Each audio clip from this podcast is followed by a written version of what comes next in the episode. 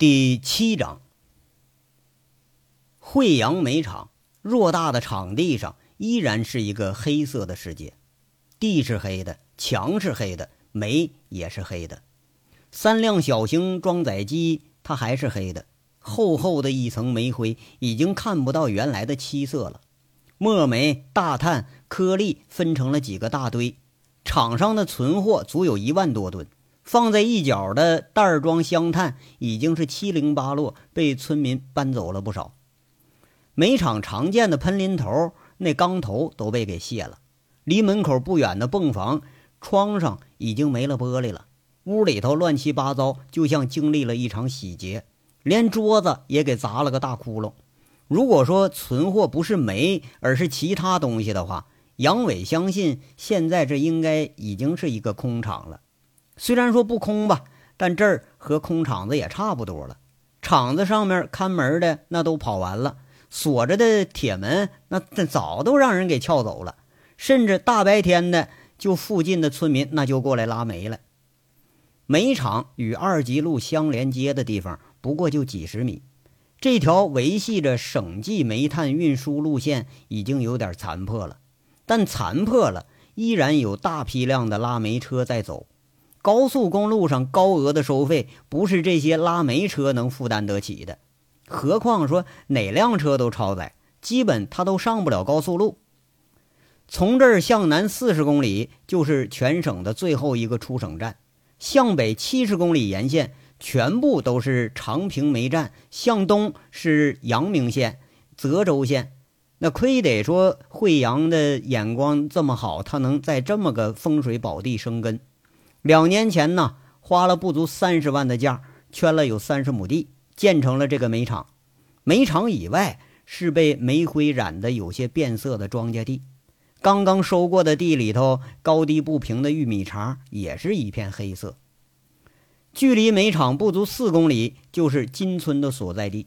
从煤厂就可以看到村级道路的路口竖着一个大碑楼，上面写着“金村村”三个大字。时间刚过上午九点，周玉慧到了煤场的时候，就杨伟孤零零的一个人站在场地的中央。他愣着神儿看着煤堆发着呆。听见车声，杨伟回过头来，看着下车的俩人迎了上来。周玉慧一看杨伟是一脸的疲惫，心下有点不忍，征询似的问着：“你，你昨晚在什么地方？”“啊，我呀，我就在这儿啊。”我在装载机里头睡了一晚上。杨伟淡淡的应了一声，声音还是稍微有点哑。啊，你？周玉慧和景瑞霞俩人是哑然失笑。杨伟这行事作风向来是不同常人，这没准又唱的是哪一出？还是有点收获的。昨晚上啊，一共来了十七辆车，一辆东风小卡，九辆金蛙大三轮，四四辆骡子车。五辆人推的平车，其中东风小卡拉了三趟，四辆三轮拉了两趟。我估计丢了能有三十吨的货，嘿，这实在是上车费劲呐。装载机他们是开不起来，那要是开得起来，我想这么多存货，用不了俩月，他们都能给你收拾干净了。杨伟是一边笑一边说着：“杨伟，他们拉就拉点吧，拉不了多少。”何必的呢？晚上山风这么大，周玉慧这是有点心疼了，话里头是很关切。景瑞霞伸伸舌头，对着周玉慧做了个鬼脸，血笑着。俩人关系这么近，一看这就是取笑周玉慧，他想倒贴呢。你看要倒贴，偏偏人家还不稀罕。周玉慧瞪他一眼，看看俩人有话要说呀。景瑞霞笑着踱着步从门口就走了，人家不当灯泡了。哎呀，有钱人他不在乎这么一点半点的。我主要啊是来看看这个地方。你这地方选的好啊，南连煤管站，北连长平，东连泽州、阳明，所有的出省车都得要从这儿经过。不管是收煤还是从这儿直接装载出货，都是非常方便。要是打仗啊，这就是个咽喉之地。哎，我就奇怪了。为什么两年前没人选中这场地呢？杨伟感叹一句，但是这句话多少还有点疑问。啊，这个我可以回答你。两年前黑窑遍地的时候，大家拉煤都愿意直接到黑窑上拉，现金那价格比市场价低三分之一。那个时候煤厂起到的作用不大，因为价格压得死，基本就没有什么利润空间。黑窑整顿完以后，市场价格提高了一个档次，煤厂这才显现出它的作用了。经营好的话，看准时机囤货。低进高出，这利润相对还是很丰厚的。从这儿到收费站大概有四十多公里，当时一共是二十二家煤厂，一窝蜂就起来了。一年前整顿煤厂，一下子倒了十八家没有手续和手续不全的，现在剩下的就四家了。咱们这是一家，往下还有三家，不过他们收货的地理位置比这稍微差点，规模也不大，勉强维持吧。周玉慧侃侃而谈，一说到生意，他可比杨伟是精通多了。杨伟随口问着：“那黑车呢？它主要来自哪个方向啊？”长平的最多，阳明和泽州向南铁路发达，那儿啊直接上站的多。大炮在的时候，收购价格比长平的煤厂高出三十到四十块钱，这些小黑车都愿意把煤往这儿送。而且大炮为人很仗义，煤管站交的朋友不少。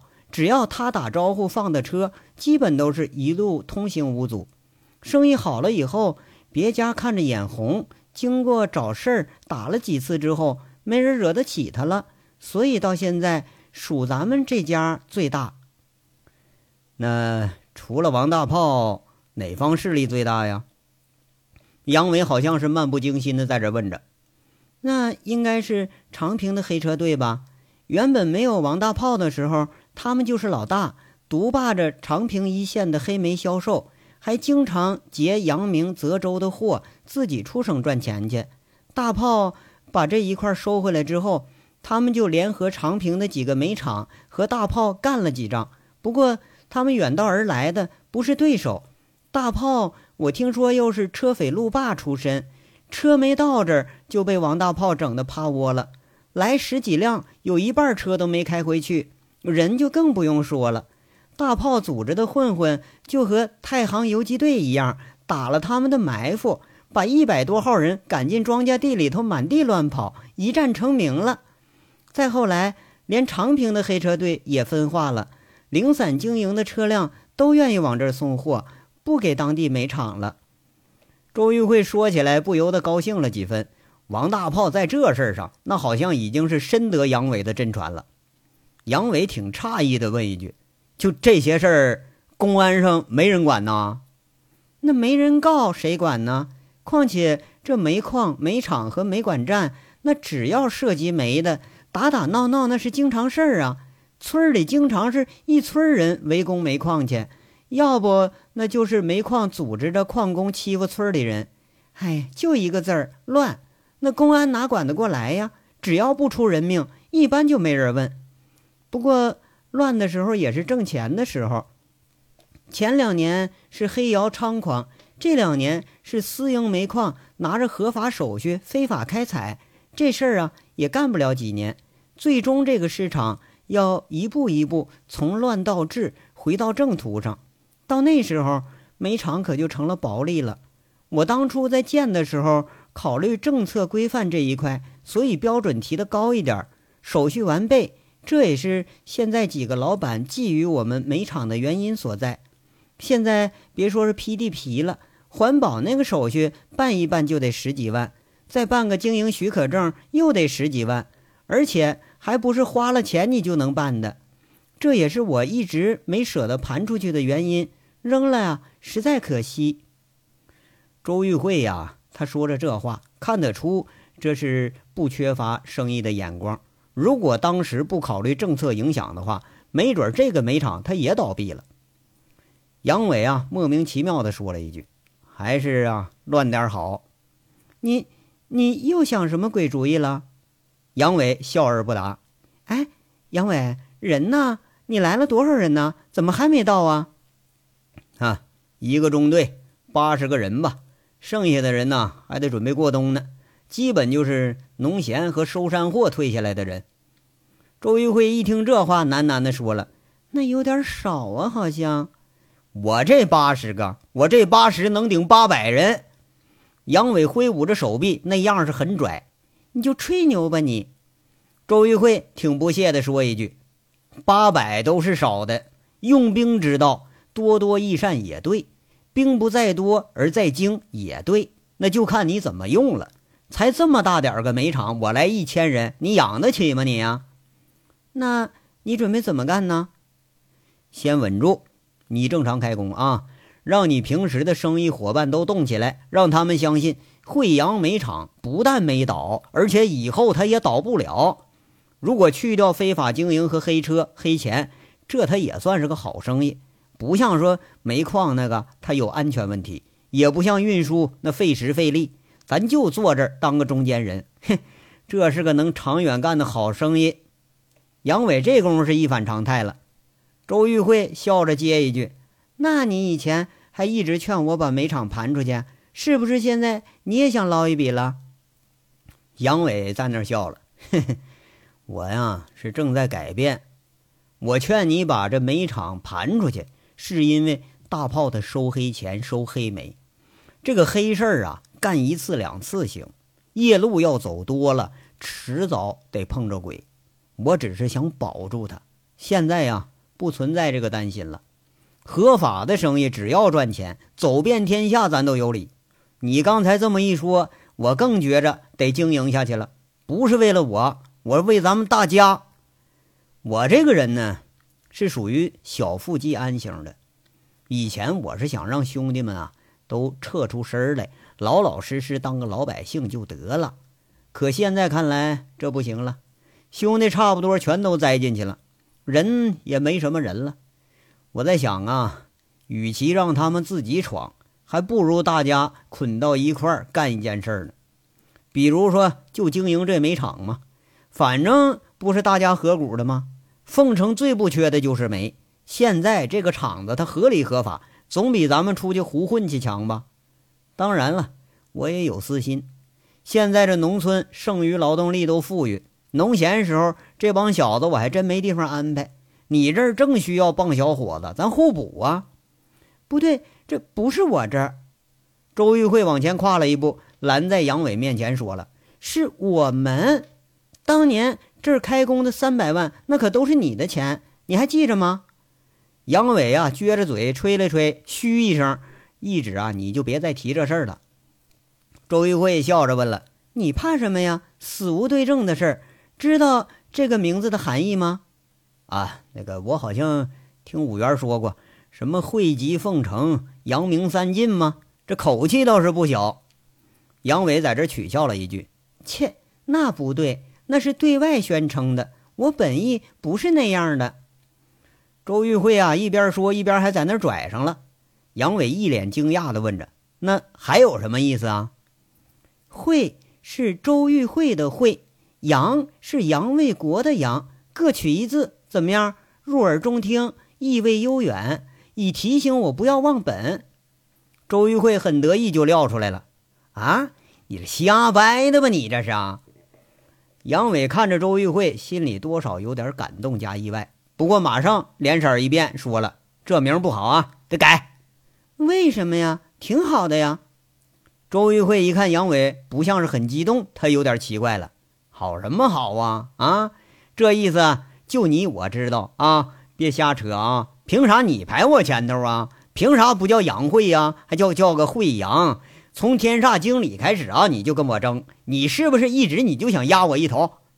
杨伟在这说的是一本正经的，周玉慧一惊，然后被杨伟的一脸正经给逗得咯咯直笑。不过越是这样说呀，周玉慧看得出来，杨伟他也接受得了这个名字。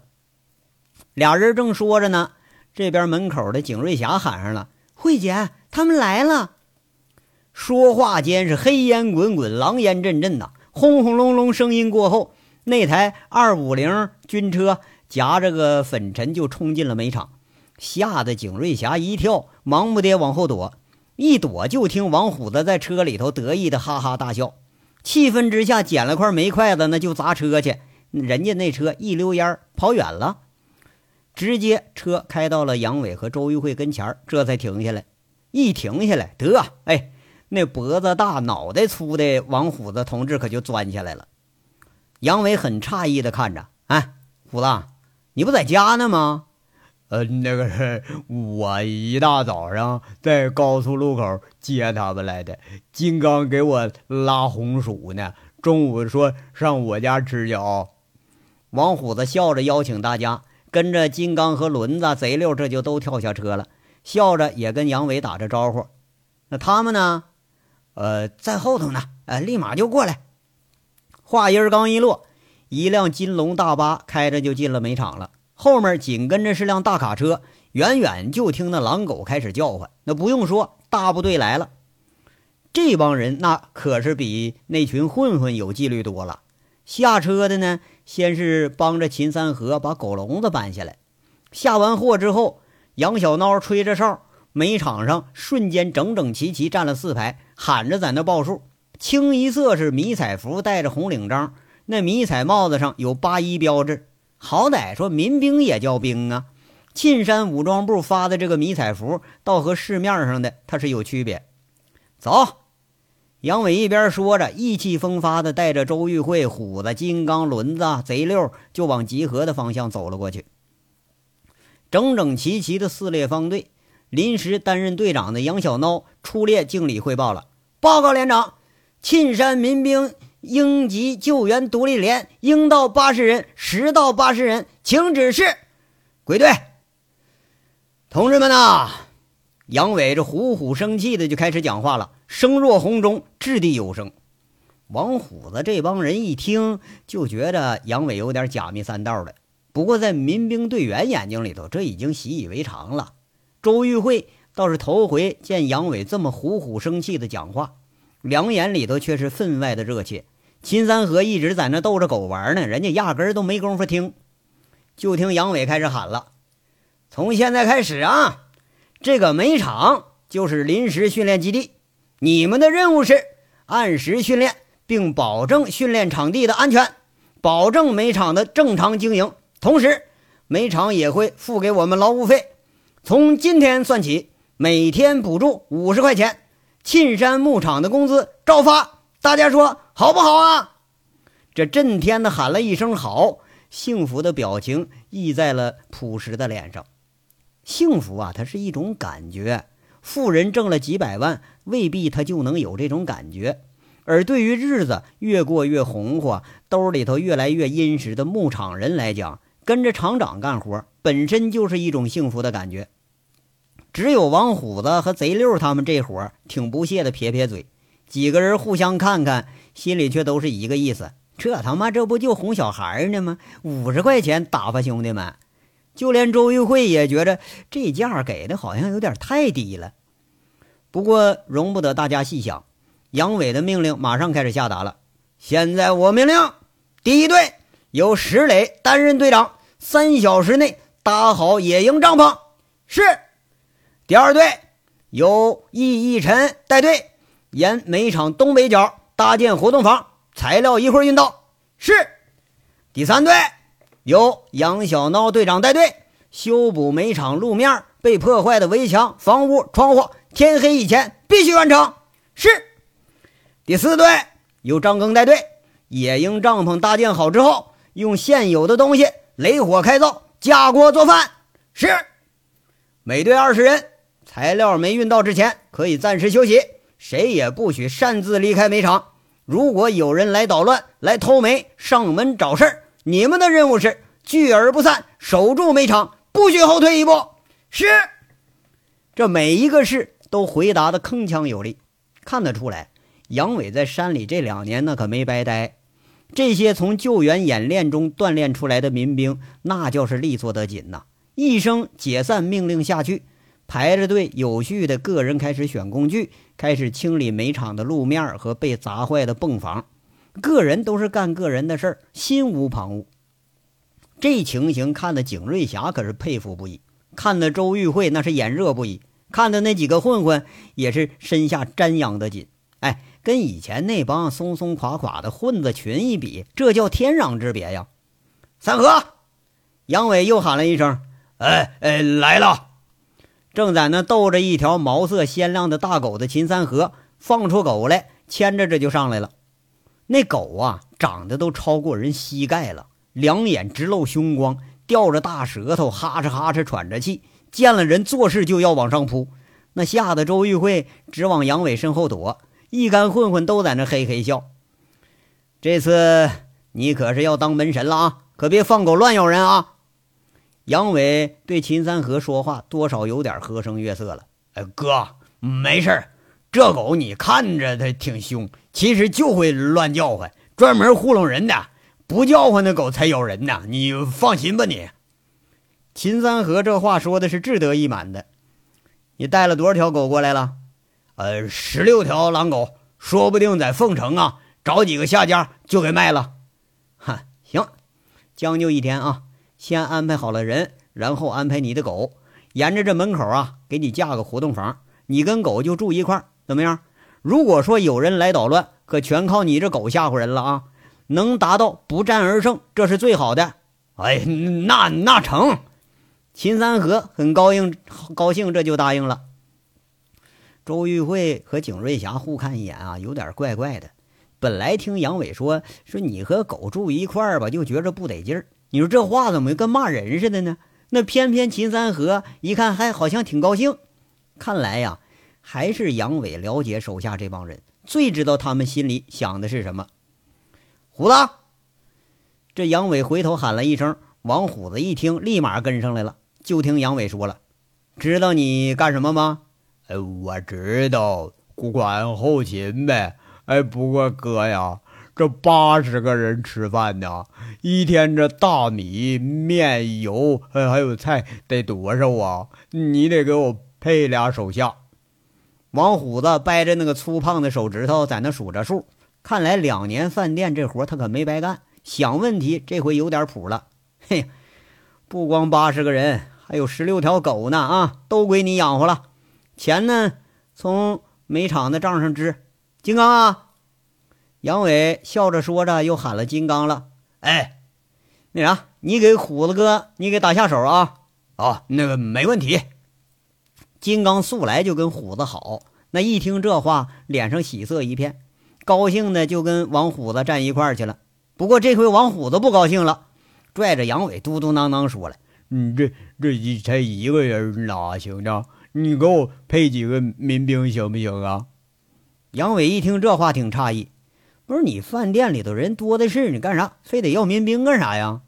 嗯，不是，你看啊，哎，你看他们个个清一水壮大个，哎，我带上一群一上街，哎呀妈呀，就跟带一群保镖似的，我横着竖着，我想咋走咋走。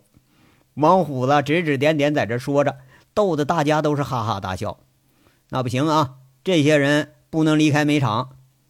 杨伟不容分说，这王虎子再要难缠去。王这杨伟做事就要踢他，这把虎子吓得呀，这直接就吓跑了。轮子六啊，你们呐去联系张老三啊，到建材市场那活动板、窗户，中午之前全都给运来。瑞霞呀，你拉着他们去。杨伟安排着，连景瑞霞也给用上了。景瑞霞看了一眼周玉慧，他有点不乐意，不过人周玉慧一点意见没有。景瑞霞只能是勉为其难打下手去了。一队队的人被杨伟分配着各忙其事，这就剩下周玉慧和杨伟俩人站在煤场上了。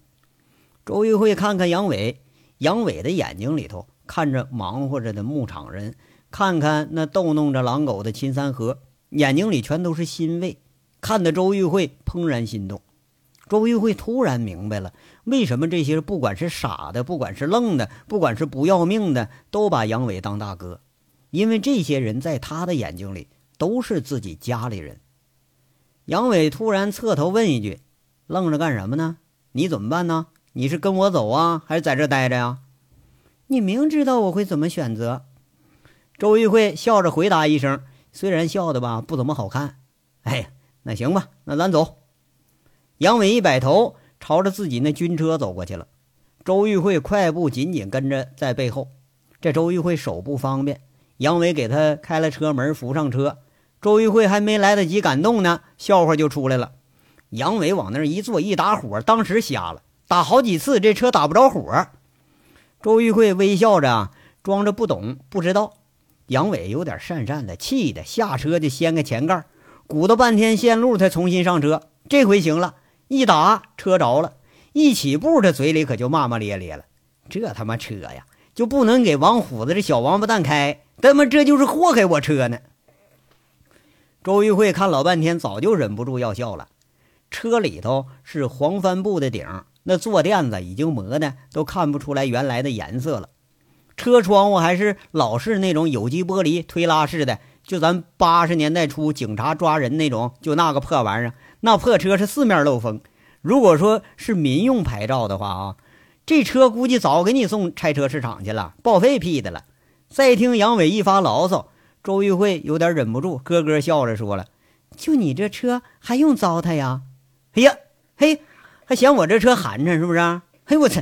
哎，这是沁山武装部给我配的车，上二级路收费站他都没人敢拦我，我闯红灯交警都不管。沁山县都知道这辆二百五，我这上路都一年多了，从来没人查过我军牌，知道吧？光牌照都比这车值钱。杨伟啊，笑着说着自己这专车的好处，听得周玉慧是忍俊不禁，笑成一团了。要说这车虽然不咋好吧，可开车的那可是稳多了。笑了半晌的周玉慧想起来刚才的这些事儿，他有点心下不忍的说着：“哎，杨伟，咱们每场这工资平均都两千了，你给村民一人一天五十，是不是有点少了？你原来咱这看门的都一千五呢。哎呀，不少了啊，钱不能太多。”沁山还有五百块钱工资呢，一下子不能给太多了。由俭入奢易，由奢入俭难呐。艰苦朴素这好传统你不能丢，把他们要是都给养坏了，以后怎么回老家呀？杨伟在这淡淡的说着。周玉慧一听，心里木然的动了动，不过嘴里还是取笑：“你比资本家还黑呀！五百块钱一个月，雇这么多大小伙子，嘿，你是不懂行情啊！”沁山人均年收入才两千多，牧场的人均年收入已经都上万了。这和老区没脱贫的比，我们已经是先富起来的一帮人了。城市跟农村根本没有可比性，那地方其实一年到头你就一分钱不挣，你也饿不着。有山有水有地有粮食有牲口，什么都不缺。这钱呢，除了娶媳妇盖房。其他时候根本就没有什么实际意义，你一下子让他们拿了太多了，反而起不了什么好作用。那可终究也不能缺了钱呢，那不是吗？周玉慧抓个机会还给自己辩护呢。哈，这倒是，有钱呐未必就有幸福，但没钱他肯定也不会有幸福。古话不是说了吗？这贫贱夫妻百事哀。老家里呀，在这个上面还是太苦了。修路时候，七婶把家里存的钱都给挖出来了。你知道最早的钱是哪年的吗？杨伟拉着家常似的跟着说着：“哪年的呀？一九六零年的十块钱纸币，一股发霉味儿啊！我都奇怪这钱藏哪儿了，他足足藏了好几十年。后来才知道，他一直啊。”就藏在瓦罐里头，把这东西给埋在炕洞里了。杨伟笑着说着这些事儿啊，周玉慧也跟着笑。不过说的周玉慧这心里有点是酸酸的，眼前老浮现出那个粗手大脚、一脸赘肉、很亲切的笑着的七婶，而且老觉着呀，他这句话他不像是笑话。车开着就进了凤城。杨伟找了一家名烟名酒专卖店，周玉慧很诧异的看着杨伟，一会儿啊，风风火火的夹条烟从店里出来就上车了，笑着问：“这是去哪儿啊？”“哎，上公安局，看你老领导去啊？”“啊，这不两年多没见了吗？送点礼去。”“啊，送礼？”“啊。”开着车的杨伟侧头看着周玉慧说了：“我呢，主要是去办事儿去，所以呢。”顺便就看看老五，给老五啊弄条好烟，让他也腐败腐败。嘿，人家一个市公安局长还稀罕你的烟呢？周玉慧哑然失笑了。杨伟这办事是太雷人了，你一条烟你要打发市公安局局长？哎呦我去，这就是你不懂了，知道吧？别人送个十万八万，他还真不稀罕。我就送他一条烟，这都是给他面子了。一般呢，都是我在他那儿拿烟。杨伟笑着一看周玉慧啊，想起个茬来，安排着：一会儿你在车里等我啊，你别跟着，嫌我难看，给你丢人了。周玉慧那小嘴一撅，有点不高兴了。现在脸上这伤啊，多多少少是个心结，也不知道以后还能不能复原。不是，这次吧是办正事儿去，你跟着不方便啊。哼，借口。你还能有正事儿？那凭什么我就没正事儿啊？哎，算算了，不不跟你说了，省得你还多心。我这次呢，主要是去要个指标，我当个警察去。杨伟是一副小人得志的样看来多多少少已经是走出心情的低谷了，快要进入角色了。周玉慧先是吃惊，跟着又可笑，挺不屑，说了：“嘿，切，就你要当警察，你当警察，我都当特工了。”杨伟这平时说话吧，难得靠谱一次。周玉慧他当然不信了。不过杨伟这次他真没抬杠，一路啊笑而不答。等车拐进公安大院，跟门房打个招呼，顺顺当当停在大院里了。杨伟下车，整整衣服领子，拍上车门，笑着跟周玉慧说了：“嘿，你等着啊，一会儿下楼，我可就是警察了。天下事一切皆有可能，知道吗？”周玉慧有点惊讶了。看看杨伟迈着大步就进了公安局大楼了，那是一副志得意满，这心里头就琢磨：这长平出名的烂人朱钱锦都能当政协委员，凤城有名的淫棍陈大拿那都能得五一劳动奖章，那没准杨伟还真能当警察。不过呀，你说要是杨伟当警察的话，那这警察的名誉可就不太好说了，你说是不是啊？反是不是这章也说完了，下章稍后接着说。感谢大家的收听。